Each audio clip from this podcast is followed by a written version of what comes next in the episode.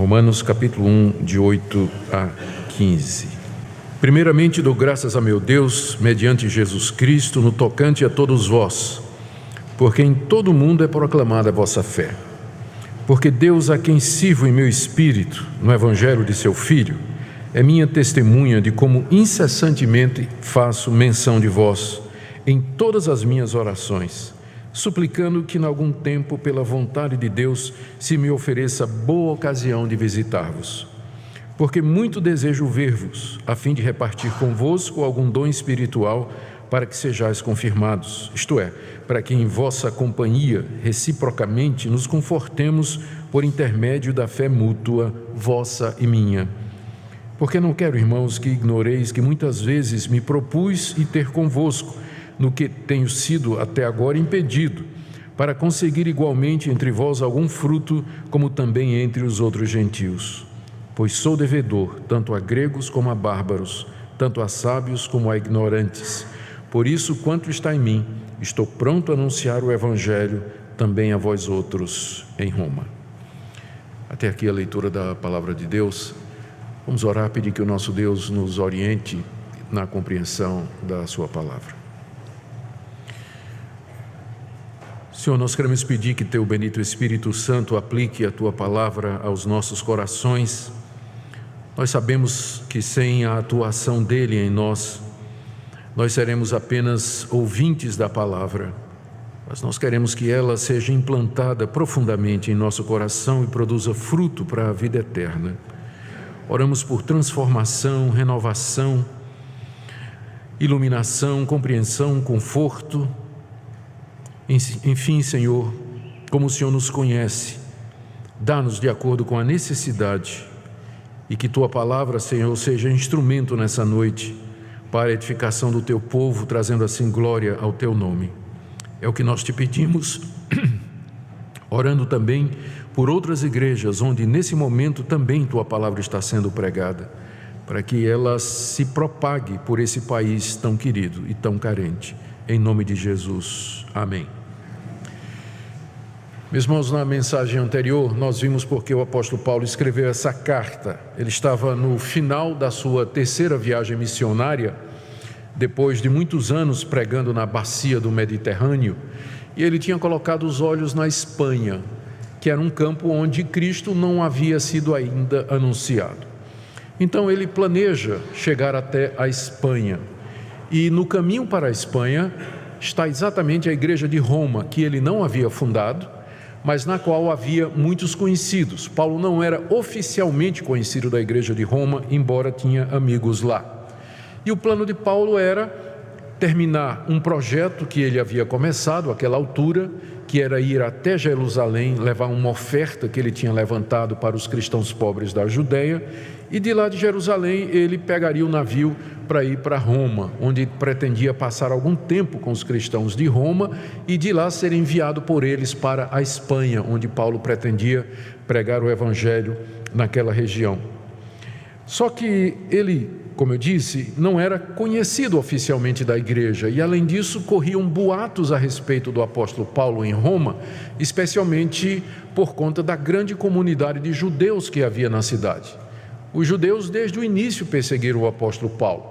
E a fama de Paulo entre a comunidade judaica era de alguém que havia apostatado do judaísmo, abandonado a sua religião, havia traído a, a, religião dos seus pais, havia negado Moisés, falava contra o templo, falava contra a lei de Deus, obrigava os judeus a não mais circuncidar os seus filhos, dizia que Israel não era mais o povo de Deus. Havia muita fofoca, muita, muita crítica acontecendo entre os judeus a respeito do apóstolo Paulo. E ele sabe que quando chegasse em Roma, ele haveria de enfrentar opositores, devido à quantidade de judeus que havia em Roma e ao fato de que a igreja de Roma era também composta por judeus.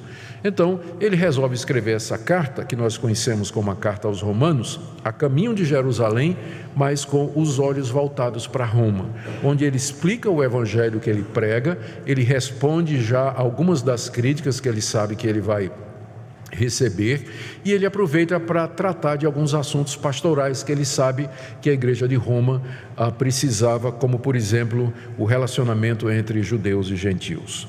Ele começou a carta falando a respeito de si mesmo e do evangelho que ele prega, conforme nós vimos na última mensagem.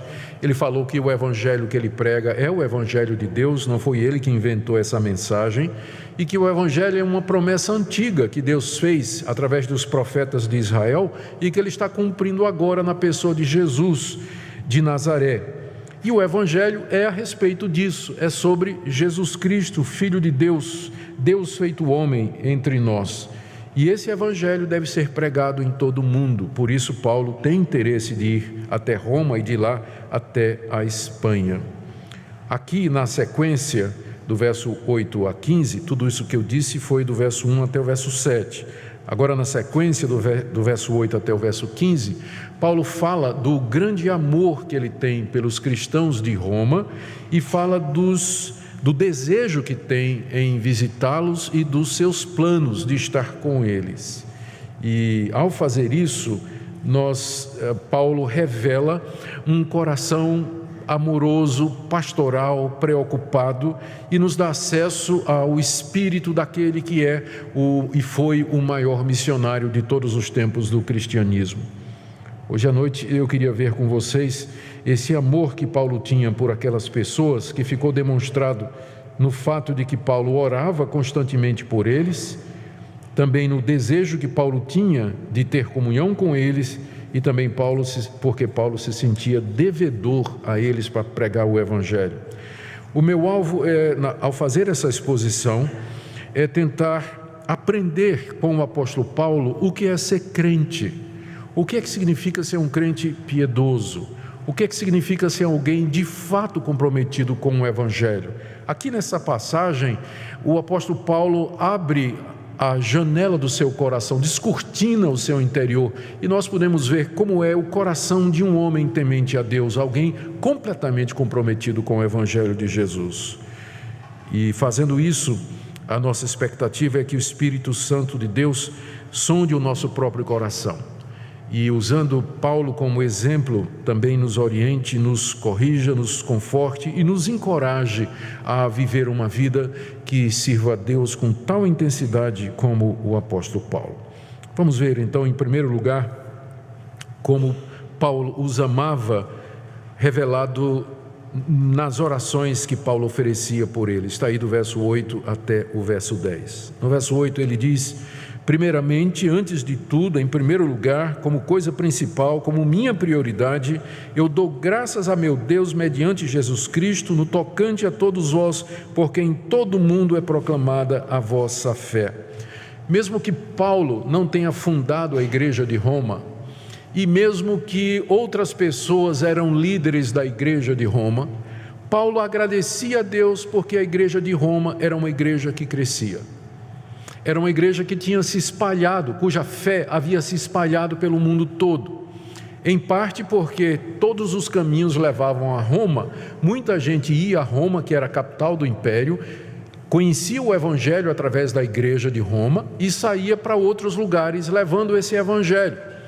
A obra missionária da igreja de Roma era conhecida já, a fé daqueles irmãos já era propagada em todo o império romano. E Paulo todo dia agradecia, dizendo: Senhor, muito obrigado pela igreja do reverendo Fulano de Tal. Te dou graças porque aquela igreja está crescendo, Deus. Não fui eu que plantei a igreja, eu não sou o líder da igreja, eu não estou recebendo glória nenhuma, mas eu te agradeço, Deus, porque o meu interesse não é que eu seja glorificado, mas que o evangelho cresça e aquela igreja está crescendo. São outros pastores, são outros líderes. Não fui eu que fundei, mas é o Evangelho.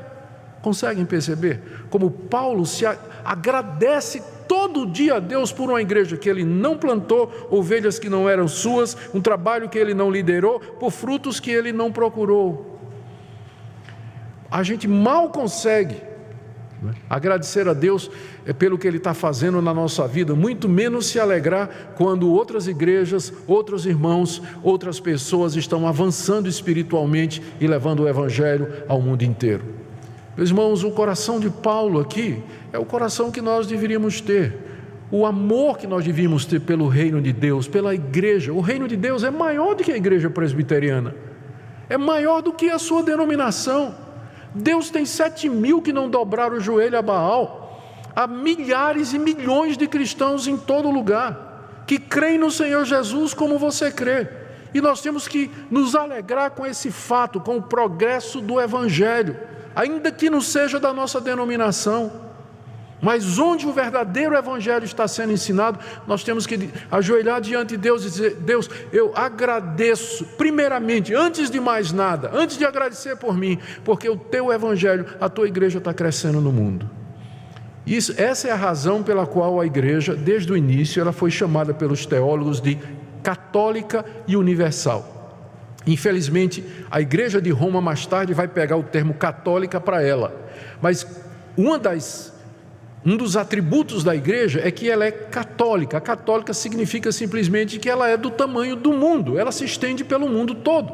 A fé é universal, é de todas as raças, é de todos os povos, e não somente nossa. E não somente nossa. Então, o alegrar-se pelo avanço do reino de Deus, pela, pela propagação da semente em todo o mundo, isso estava no coração do apóstolo Paulo e mostrava como ele de fato amava aqueles irmãos, não é? Primeiramente, dou graças a meu Deus mediante Jesus Cristo no tocante a todos vós, porque em todo o mundo é proclamada a vossa fé. Graças a Deus, os pastores deveriam desenvolver esse espírito mais, porque há muita concorrência às vezes, muita competição. Um pastor está alegre pelo sucesso do outro, tem que ser um pastor crente, para poder se alegrar com o sucesso de outros pastores. E aqui tem um pastor alegre pelo sucesso do pastor de Roma o apóstolo Paulo, dando graças a Deus por isso. Nós deveríamos ter esse espírito entre, entre nós que somos líderes. Paulo coloca isso como prioridade, já falei, e note que ele diz que ele dá graças ao seu Deus, o que revela essa intimidade, esse intenso envolvimento pessoal com, com Deus. O relacionamento de Deus com Paulo não era com a divindade distante, ele pode se referir a Deus e dizer: É o meu Deus e essa expressãozinha curta traz um mundo de significado. Revela essa relação pessoal intensa do apóstolo Paulo, a ponto dele dizer: É o meu Deus, o meu Deus, com quem eu tenho esse relacionamento. E ele diz também no verso 8 que essa ação de graças é mediante Jesus Cristo, porque é somente através de Jesus Cristo que nós podemos chamar Deus de nosso senão Ele não é o nosso Deus, senão Ele é o Deus Criador do universo, juiz universal de todos, e que haverá de nos julgar pela Sua santa lei, mas mediante Jesus Cristo eu posso dizer: Ele é o meu Deus, com quem eu tenho um relacionamento pessoal constante, diário e profundo. Uma ironia. Paulo está agradecendo porque a fé da igreja de Roma é proclamado em todo o mundo. Se Paulo fosse escrever uma carta aos romanos hoje, ele escreveria uma carta contra os romanos. E não aos romanos, né? Mas contra os romanos. Infelizmente, através da história, a igreja de Roma, elogiada aqui, ela se desviou dos caminhos de Deus, especialmente durante a Idade Média.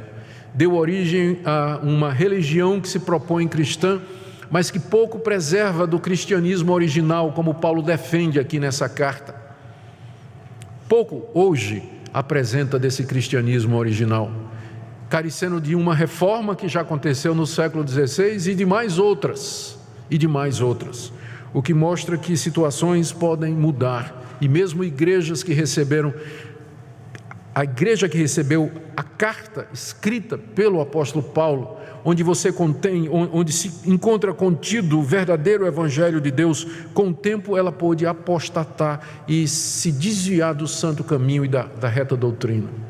Daí a necessidade de cuidado que nós temos, de sempre estarmos alertas, porque o nosso coração é enganoso. Paulo amava aqueles irmãos, orava por eles, agradecia por eles e intercedia por eles. Verso 9. Deus, a quem eu sirvo em meu espírito, no Evangelho de seu Filho, é minha testemunha de como incessantemente faço menção de vós. Aqui já é demais, não é? A gente agradecer a Deus pelas ovelhas de outro pastor já é um passo grande, mas você interceder todo dia por elas, aí tem que ser crente mesmo. Deus, eu te agradeço pelas ovelhas do pastor Fulano de Tal. Eu quero pedir por cada uma delas. Que o Senhor abençoe, que elas prosperem, que elas cresçam, que são livres do mal, ajude na necessidade. Não é? E Paulo nem conhecia esse pessoal, mas diariamente, diz aqui, incessantemente ele fazia menção dos crentes de Roma em suas orações. O problema é que a gente nem ora, não é? Quanto mais orar desse jeito, a gente nem ora, quanto mais orar desse jeito o que mostra o amor de Paulo por essas pessoas e o que é o verdadeiro cristianismo, o que é um crente comprometido com o Evangelho. Alguém que vive intensamente o Evangelho, se alegra quando ele prospera, ora pelos outros, ora pelo, progresso dos outros, agradece a Deus, fica feliz quando outros são exaltados. Aqui nós estamos olhando para o coração de um verdadeiro crente alguém completamente comprometido com a palavra de Deus. Olha, olha o que ele diz aqui a respeito dessa oração. Primeiro que ele fazia isso constantemente, está aí no verso 9, não é? Incessantemente eu faço menção de vós nas minhas orações, ah, e ele até invoca Deus como testemunha, não é? Porque pode parecer uma coisa que os, os romanos iam dizer assim: eu não acredito que você faz isso. Eu não acredito que você ora por nós. Você nem nos conhece, não é?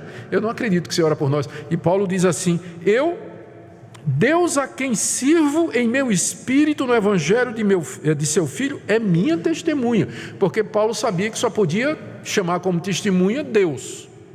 É? Porque só Deus conhecia a vida de oração dele. Então ele chama Deus como testemunha, porque parece incrível que ele desse graças pelos romanos e que orava por eles todo dia. Na verdade, se você for olhar as outras cartas de Paulo, ele orava todo dia pelos colossenses, filipenses, tessalonicenses. Em todas essas cartas ele diz: incessantemente eu lembro de vocês. Era um homem de oração que amava o povo de Deus, que tinha interesse pelo povo de Deus. Note como ele se refere a Deus aqui, ó. Ele diz: eu chamo Deus como testemunha, o Deus a quem eu sirvo. A palavra servir aqui é de onde vem a palavra que significa ador, é, serviço religioso. Então, Paulo aqui está dizendo: esse Deus que é o meu Deus, a quem eu sirvo, a quem eu, eu sirvo como um sacerdote, é isso que quer dizer a quem eu ministro todo dia, a quem eu me achego para servir, para oferecer louvores em meu coração e minha vida. Deus a quem sirvo. E ele diz: Eu sirvo em espírito. Talvez ele tenha feito isso de propósito, para contrastar com o judaísmo e as suas exigências externas o legalismo judaico, ou para contrastar com a religião dos romanos e dos gregos, que era muito ritualista. Paulo está dizendo que o serviço que ele presta ao Deus dele é um serviço com o seu espírito, o interior, lá de dentro, portanto é sincero, não é algo de fachada, não é algo dissimulado para as outras pessoas verem, mas é algo que parte do seu coração. Esse é o verdadeiro cristianismo, que ele vem de dentro, você serve a Deus no espírito. É claro que isso vai mudar a sua vida, né, a partir do, do seu coração, mas é lá no coração, na alma, no espírito que está a sede das nossas afeições religiosas, e é lá onde Deus se introniza através de Jesus Cristo e onde o Espírito Santo habita. É, é daqui, interiormente, com o nosso coração, que nós servimos a Deus. Os atos religiosos externos, participar de um culto como hoje à noite, levantar para cantar, é, depois é, trazer dízimos e ofertas, ou, ou participar da confissão pública, essas coisas são boas e necessárias, mas isso não faz de você um cristão. Se isso não for no seu espírito, lá de dentro, Deus a quem sirvo no meu espírito. E ele acrescenta, no evangelho de seu filho, mais uma vez dizendo que isso só é possível mediante as boas notícias do Filho de Deus, Jesus Cristo, porque sem ele nós não teríamos como acessar a presença de Deus e diante de Deus servi-lo. e honrá-lo e glorificá-lo e nos entregar a nós mesmos a Ele e orar e interceder. Só no Evangelho de Cristo é que nós podemos chegar ao verdadeiro Deus. Não há outro caminho, não é o caminho da sua religiosidade, não é o caminho das suas obras, não é o caminho da sua moralidade ou de qualquer outra coisa que parta de você, mas é serviço a Deus mediante o Evangelho do Filho dele. Não tem outro caminho para nós nos achegarmos a Deus e servi-lo, a não ser através do Evangelho. É esse Deus que Paulo chama como testemunha e diz: Eu sei que parece incrível que eu, o que eu estou dizendo, que eu oro por vocês todo dia, mas o Deus a quem eu sirvo no meu espírito, no Evangelho do seu Filho, ele é testemunha de que todo dia, quando eu dobro os joelhos para orar, eu me lembro de vocês. E eu oro, Senhor, abençoa os irmãos de Roma. Ajuda-os. Roma, centro da do império, capital da, daquele Estado poderosíssimo, onde os cristãos estavam sujeitos à perseguição, havia a ameaça dos próprios judeus, situação difícil, no meio dos pagãos, Senhor, abençoa aqueles irmãos lutando para viver a vida cristã ali. Paulo fazia isso todo dia. Isso fazia parte do serviço que ele oferecia a Deus. E não somente isso, vai mais, ó. Paulo não somente dava graças por eles, não somente orava por eles, mas Paulo dizia: Deus, um dia eu quero visitar esses irmãos. Um dia eu quero estar com eles. Verso 10. Em todas as minhas orações, suplicando que, em algum tempo, pela vontade de Deus, se me ofereça boa ocasião de visitar vocês. Então, ele não era do tipo assim: estou orando por aqueles irmãos, mas eu não quero eles lá em Roma e eu aqui em Jerusalém. Não é? o amor de Paulo era tão concreto e real que ele, na verdade, ele queria estar com aqueles irmãos. Isso mostra uma coisa que eu sei que você já descobriu na prática. Você quer estar com por quem você ora. Já notou isso? Que quando você começa a orar por uma pessoa, de repente você tem vontade de estar com aquela pessoa. Por isso que eu digo, você quer perdoar alguém? Aquela pessoa que lhe ofendeu, que lhe magoou, aquela pessoa que você detesta, começa a orar por ela. Daqui a pouco você vai estar dizendo: Deus, me dá uma oportunidade de almoçar com essa pessoa. Começa orando por aquela pessoa, né? pedindo que Deus abençoe, que Deus faça prosperar, que ela arranje um namorado lindo, né? maravilhoso, né? mesmo que você não tenha. Então, peça tudo, né? Deus abençoe. E daqui a pouco você vai perceber que você está dizendo assim: Deus, eu queria uma chance de me encontrar com essa pessoa, fazer amizade com ela. Eu sei que ela me ofendeu, mas agora eu comecei a orar por ela e o meu coração se abriu para ela. Percebem a relação? Paulo começa a orar por essas pessoas e ele então finalmente confessa: na verdade, irmãos, eu estou orando até para que Deus me dê uma boa ocasião para eu ir visitar vocês. Eu quero estar com vocês. Eu quero ter comunhão com vocês. Esse é o meu desejo. E era uma coisa que Paulo já queria há muito tempo. Ele vai dizer isso lá no final da carta, capítulo 15, verso 23.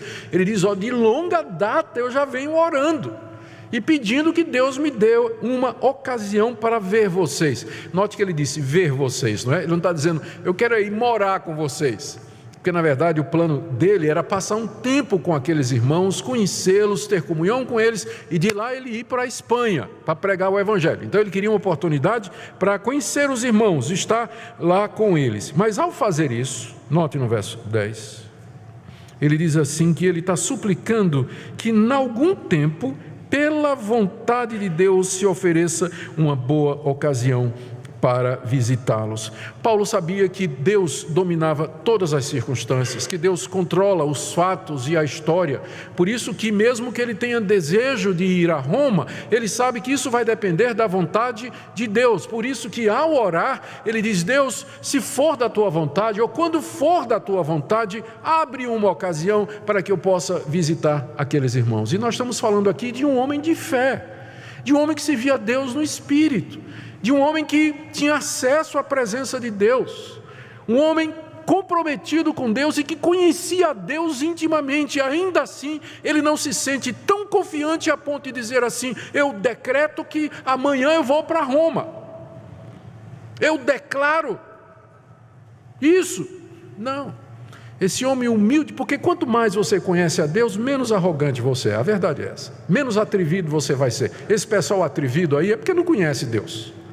Porque se conhecesse Deus, não ficava dando ordem para ele, ou dizendo a ele o que é que ele tem que fazer. Porque quanto mais você conhece a Deus, mais você vai fazer como aqui. Deus, se for a tua vontade, eu gostaria de ir a Roma. E não é outro senão Paulo que está dizendo isso. Senhor, se for a tua vontade. Ele se sujeita à vontade de Deus. E agora parece que uma ocasião estava surgindo, né? porque ele está de partida. É, é, no final da terceira viagem, ele está de partida para Jerusalém, e de lá de Jerusalém, ele mais ou menos já considera que cumpriu, uh, ele passou, deve ter passado aí nas estimativas cerca de 15 anos evangelizando a região do Mediterrâneo, não tem mais espaço, ele olha para a Espanha e eu quero ir para lá, então ele vê, ele parece que vai dar certo, ele está é? Parece que Deus agora vai abrir uma porta, não é? Mal sabia Paulo que estes planos não se concretizariam. Não faz mal a gente planejar. E Paulo fazia planos. Só que não saiu exatamente como ele queria. Ele chegou em Jerusalém, é verdade, mas quando ele chegou lá, ele foi preso. E no final ele chegou em Roma, é verdade, dois anos depois, e acorrentado como prisioneiro político. E essa cidade que ele tanto amava e queria tanto ver foi o palco da sua morte no ano 64, quando o imperador Nero mandou cortar sua cabeça na Via Ápia. Os planos nem sempre são como a gente quer. Não custa fazê-los e dizer, Deus, se for a tua vontade. Era que Paulo fosse a Roma, mas não era exatamente como Paulo queria. Não era exatamente como Paulo queria. Aqui vemos, queridos, esse amor de Paulo por estes irmãos, cuja maioria ele não conhecia de uma igreja que ele não fundou e com quem ele queria, eh, de fato, é, ter um tempo e conhecê-los. Então, é dessa forma, em primeiro lugar, que Paulo mostra o amor dele para com aqueles irmãos. Mas é mais, né? Eu disse que Paulo desejava ter comunhão com eles. Versos 11 a 13. Ele diz no verso 11 que queria ir, estar com eles e ministrar para eles. Verso 11: Muito desejo ver-vos, a fim de repartir convosco algum dom espiritual, a fim de que sejais confirmados. Ou seja, eu queria ver vocês e, estando aí com vocês, oferecer a vocês aquilo que Deus me deu. Eu sou um mestre da palavra, eu sou um apóstolo, um pregador, e eu queria confirmar a fé de vocês. Vocês já são cristãos, vocês já aprenderam o Evangelho, mas Deus me deu dons, Deus me deu habilidades e eu quero usá-las para abençoar a vida de vocês. E logo em seguida, para não os romanos não pensarem que Paulo assim é alguém que está dizendo, olha, eu vou aí abençoar vocês, né? Eu vou ensinar e vocês vão vão aprender. Em seguida ele diz é, no verso 12, isso é, ele se explica, para que em vossa companhia reciprocamente nos confortemos por intermédio da fé mútua, vossa e minha. Né? Então ele, ele já corrige para não dar uma má impressão. Não é assim, eu quero ir aí porque eu quero pregar para vocês, porque vou ensinar e vocês vão aprender. Diz, não, não, na verdade, eu quero ir aí para que nós nos confortemos mutuamente. Primeiro, vocês observando a minha fé, observando os dons que Deus me deu, eu posso ministrar a palavra a vocês e eu me sentindo encorajado com a fé que vocês têm, me sentindo animado, disposto a continuar vendo a obra de Deus no meio de vocês. Ou seja, Paulo não era apesar de ele ter chegado àquela estatura, ele nunca se via como tendo chegado a um ponto em que ele não podia ser ministrado por outra pessoa. Nós nunca chegaremos a um ponto em que nós não precisamos ser ministrados por outras pessoas, abençoados por outras pessoas. E não existe alguém tão pobre de dons espiritualmente que não tem alguma coisa para dar a outro. Sempre alguém pode se beneficiar da sua presença, da comunhão contigo, passando um tempo com você. Nessa comunhão, Paulo queria fortalecer aqueles irmãos e ele mesmo ser fortalecido para pregar o evangelho em todo mundo. Ele ansiava pela comunhão dos irmãos. Eu não entendo como ainda tem desigrejado. Você sabe o que é o desigrejado, não é? Alguém que quer ser crente, mas não quer igreja. Paulo queria igreja.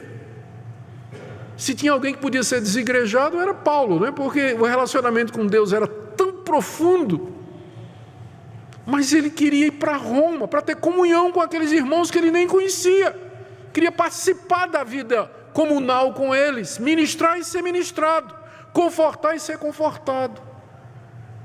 Quando a gente insiste com vocês a necessidade da igreja, nós não estamos fazendo isso para ver a igreja lotada, banco cheio, oferta subindo, números. Não é esse o nosso interesse.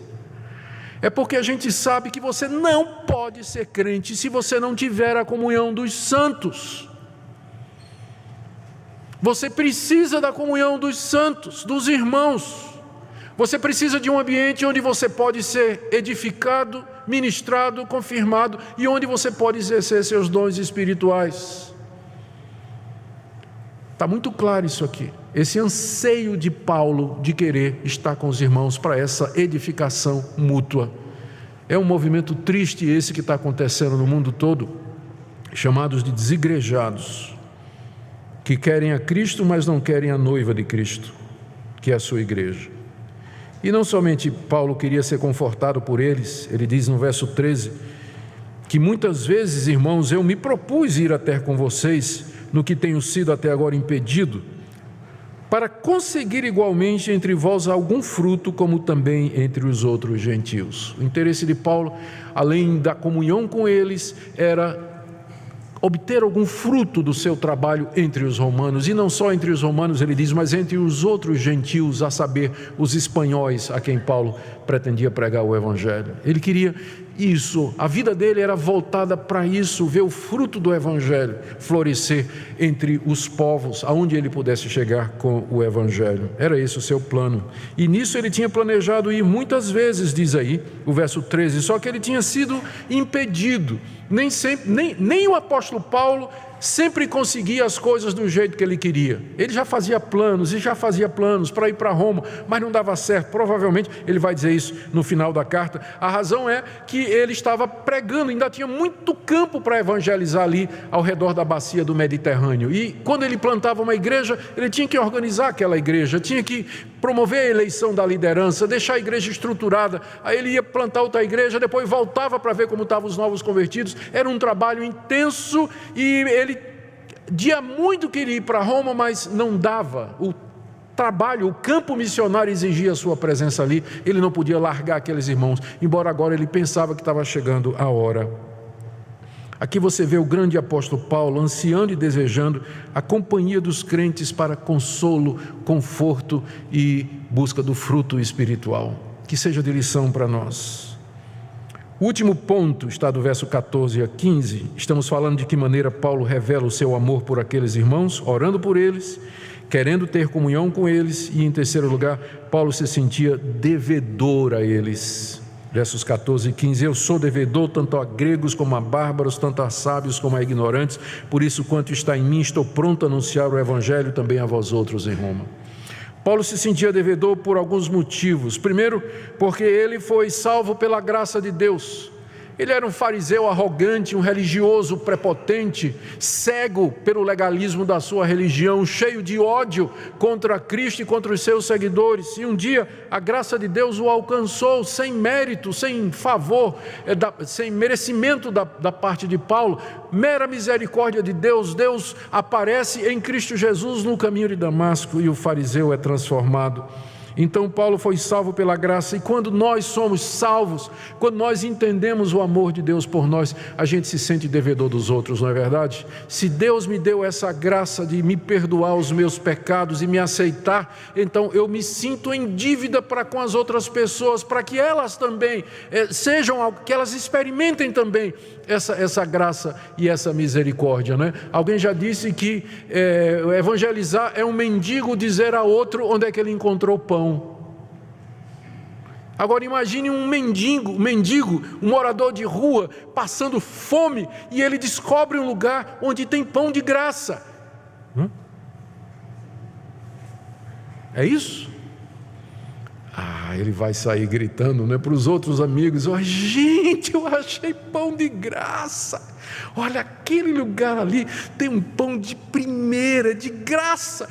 Ele se sente devedor, porque ele recebeu gratuitamente, misericordiosamente, aquilo que ele precisava da vida. Ele se sente em dívida. Se ele não contar para ninguém, ele vai se sentir um egoísta, ele vai se sentir culpado de que outras pessoas vão morrer sem pão quando ele tem o pão e sabe onde encontrar. Por isso, Paulo diz: Eu sou devedor, porque a graça do Evangelho me alcançou. Eu não posso ser outra coisa, eu não posso sentir outra coisa, porque eu recebi o perdão de pecados. E ele diz então que por isso né, ele, ele se sente devedor a gregos e a bárbaros. É, aqui, só uma curiosidade: a palavra bárbaros tem origem. É, como é que é o nome da, como é o nome daquela figura de linguagem? Por exemplo, clique. É, tem um nomezinho, né? É que a gente dá uma palavra a partir do som. É onomatopeia. Então, clique. Não tem a palavra clique, mas porque faz aquele barulho, clique, a gente usou, criou o verbo clicar, né? Clicar. Os gregos se julgavam superintelectuais, a nata do universo, a raça nobre, isso a partir dos esforços de Alexandre o Grande, com a, a, expansão da helenização cerca de 250 anos antes de Cristo, que dominou todo o império até que os romanos tomaram conta. Mas os gregos se achavam superior, e grego era a língua falada por todo mundo, era a língua dos educados. Quando vinha uma pessoa de outra nação que não falava grego, os gregos escutavam ele dizendo bar, bar, bar, bar, bar, bar. Daí criaram a palavra bárbaro. Bárbaro era quem não falava grego e era considerado ignorante. E entrou para a nossa língua exatamente por isso, né? Fulano é um bárbaro, né? quer dizer, um, um rude, um ignorante, exatamente do bárbaro, porque o grego não, né? ele não entendia né? o que é que os, esses povos falavam, e então chamava de bárbaros, né? gente que não fala grego, portanto, ignorante, né? Gentinha, né? não, fala, não fala grego. Paulo então está usando o idioma da época, está né? usando uma palavra que era muito conhecida na época. Ele diz: Eu sou devedor tanto a gregos quanto aos não gregos, aos bárbaros, estes que os gregos menosprezam. Porque para Paulo não tem diferença, todos pecaram e carecem da glória de Deus. A prova do que eu estou dizendo é que em seguida ele fala: tanto a sábios, que são os gregos, como a ignorantes, que são os bárbaros. Então ele diz: Eu sou devedor à humanidade toda. Por quê? Porque não há um justo, não há um sequer. Todos pecaram e carecem da glória de Deus. E só no Evangelho de Jesus Cristo, gregos e bárbaros podem encontrar a salvação. Então eu me sinto devedor, não é a um ou dois, não, aos meus amigos. Eu me sinto devedor a cada pessoa que mora nesse mundo. Me sinto devedor porque eles estão perdidos e eu sei onde tem pão, eu sei onde encontrar perdão, eu sei onde há graça e misericórdia. Por isso que ele diz, verso 15, que ele está pronto a ir anunciar o Evangelho também a vocês que estão em Roma. Queridos, o que é que nós podemos aprender aqui? Deixa eu tentar fazer um resumo aqui de alguns pontos e depois eu quero trazer algumas aplicações práticas para nós. Primeiro, a gente não cansa de se maravilhar com o poder do Evangelho. Quem está dizendo essas coisas, quem tem esse coração amoroso, cheio de oração, de desejo de estar com aqueles irmãos que ele nunca viu e que se sente devedor a eles, é aquele Saulo de Tarso, fariseu arrogante, pretensioso, que achava que estava fazendo um favor a Deus, matando os cristãos, perseguindo os cristãos e jogando-os na cadeia. E o Evangelho mudou esse homem, de um fariseu endurecido, cheio de mágoa, de ódio, é agora um homem apaixonado pelo Evangelho, que ama as pessoas, ora pelas pessoas, quer estar com elas, quer aprender delas, quer ser edificado por elas e se sente devedor. Não que as pessoas lhe devem, ele é o grande pregador do Evangelho, mas ele se sente devedor das pessoas porque ele recebeu uma graça não merecida. O Evangelho faz isso, ele muda pessoas, ele transforma pessoas. Ele faz com que Saulo de Tarso seja o Paulo que escreve a carta aos Romanos. E eu queria que você cresce nisso nessa noite, no poder do Evangelho, de como Deus pode mudar a vida de uma pessoa, transformar uma pessoa, tirar o seu coração de pedra, o coração de mágoa, de ressentimento, de raiva com Deus e com a vida, e transformar numa pessoa leve, feliz, cheia de amor, que quer abençoar outras É isso que o Evangelho quer fazer em nós e é isso que significa ser cristão, é ser alcançado por esse Evangelho. Segunda coisa, aqui nós aprendemos o que é de fato uma vida piedosa espiritual, o que é uma pessoa comprometida com o Evangelho. Era a vida de Paulo, não é porque ele era apóstolo, não. Se Deus não tivesse chamado ele para ser apóstolo, mas para ser um fazedor de tendas, ele teria esse mesmo coração de servir a Deus, buscar a Deus, orar pelos outros, se interessar pelas pessoas, querer ter comunhão com elas e, quanto puder, abençoá-las com os dons que ele recebeu. Compare isso com sua vida. Nós aprendemos também desse texto a importância de estarmos em comunhão. Quando a gente insiste com a igreja, venha para os cultos, é importante. Durante a semana, participe de um grupo de estudo bíblico, é, um grupo de discipulado, procure irmãos para você ter comunhão. Nós não estamos fazendo isso por outra razão, a não ser porque é bíblico. É bíblico a comunhão dos santos. Nós estarmos juntos, nos ministrarmos uns aos outros, aprendermos uns com os outros, crescermos juntos. A igreja é um corpo, você faz parte de um organismo vivo. As metáforas que a Bíblia usa para a igreja, todas elas nos dizem isso. Nós somos galhos de uma árvore, pedras de um edifício. Fazemos parte de, dessa coletividade. Quarta coisa, a obrigação de pregar o Evangelho. Se você foi alcançado pelo Evangelho, será, por que é que você não se sente devedor? Se você sabe o caminho para Deus, você não se sente na obrigação a dizer isso para outra pessoa?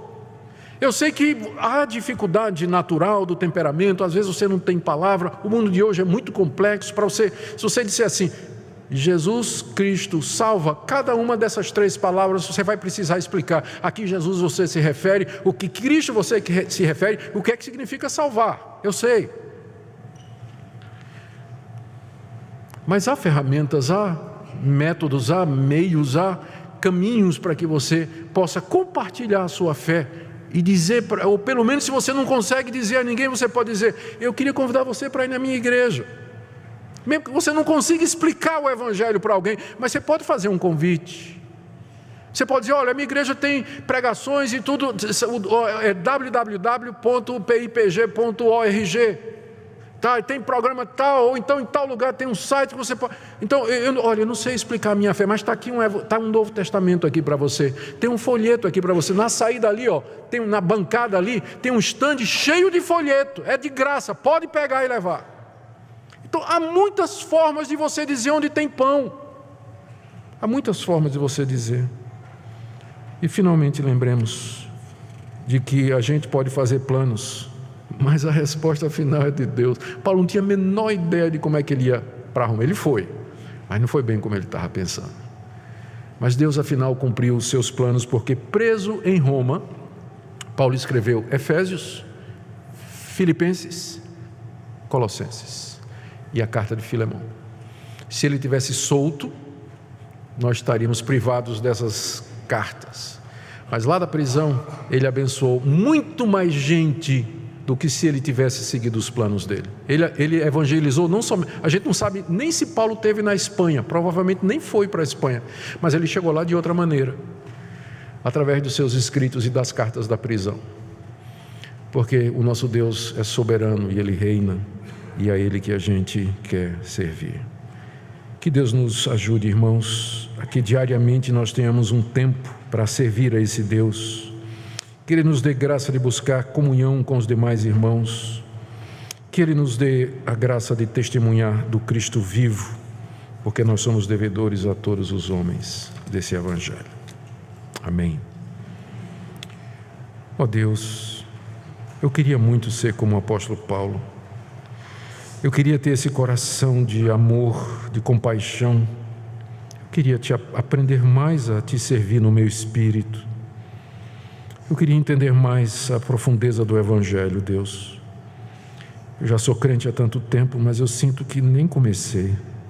E quando eu penso nos jovens que estão aqui, tem tanta coisa pela frente, alguns deles desperdiçando oportunidade, gastando o dia, Senhor, fazendo coisas que não têm repercussão nenhuma para a eternidade. Há tanto a conhecer, tanta gente por quem orar, tantas oportunidades de testemunhar. Senhor, me faz um crente melhor, Oro também pelo povo que o Senhor colocou nessa igreja, que me deu a responsabilidade de pastorear junto com meus irmãos presbíteros e pastores. Nos ajuda a nós mesmos a dar o exemplo de compromisso, de piedade, de devoção. Não permita que nenhum desses que estão sob nosso cuidado se perca, mas que eles possam entender o Evangelho na sua plenitude e amar-te.